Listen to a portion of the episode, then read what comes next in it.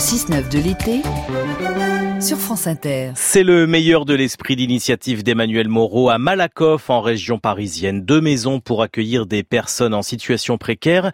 Euh, des maisons, Emmanuel, que l'on dit innovantes. Ces maisons sont innovantes car ce sont des maisons qui déménagent.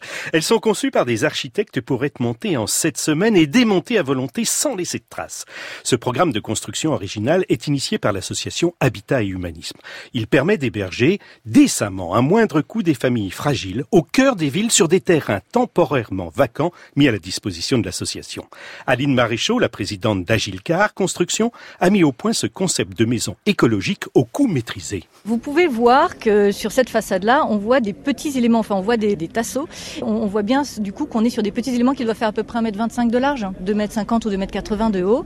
Et c'est comme ça qu'on comprend que du coup, tous ces éléments-là qui sont assemblés pour faire une maison peuvent être désassemblés. Les fenêtres, le, tous les éléments de façade, les éléments de toiture aussi, plancher pareil et à l'intérieur, c'est la même chose. L'électricité se désassemble et la plomberie se désassemble. On n'est jamais dans une démarche de destruction et de démolition. On est toujours dans une démarche de désassembler, réutiliser. Vous avez mis des baies vitrées, des fenêtres un petit peu partout. Oui, ce sont des grandes baies vitrées qui vont jusqu'au sol. Euh, oui, oui, l'apport de la lumière était, était important.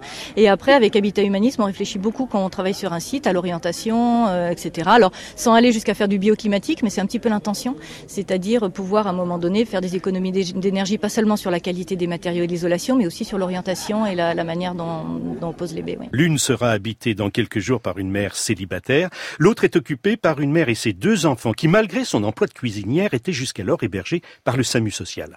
Avec cette formule de construction renouvelable, elle a enfin un toit pour un loyer très faible. La particularité de cette maison, c'est de pouvoir du coup utiliser du foncier temporaire, c'est-à-dire euh, du foncier sur lequel le propriétaire a prévu de faire un projet, mais pour l'instant il l'utilise pas. On a beaucoup de terrains comme ça en Ile-de-France, c'est ce qu'on appelle l'urbanisme transitoire. Ici, c'est un petit peu différent parce qu'on est sur le, le, terrain du diocèse de Nanterre, donc il a absolument pas vocation à être bâti, mais par contre, ils trouvaient que l'initiative était intéressante et du coup, ils se sont dit, ok, on vous accueille pendant 5 ou 10 ans pour pouvoir euh, accueillir ces personnes en, difficulté. Et après, on vous laissera euh, la maison qui déménage faire sa vie sur d'autres terrains. Donc, on peut très bien imaginer que cette maison que l'on voit aujourd'hui ici, demain, ce soit une pharmacie euh, ailleurs. Eh ben, vous avez tout compris. C'est exactement ça. C'est-à-dire qu'on peut, une fois que tout est désassemblé, ben, on peut faire le château en Espagne. Absolument.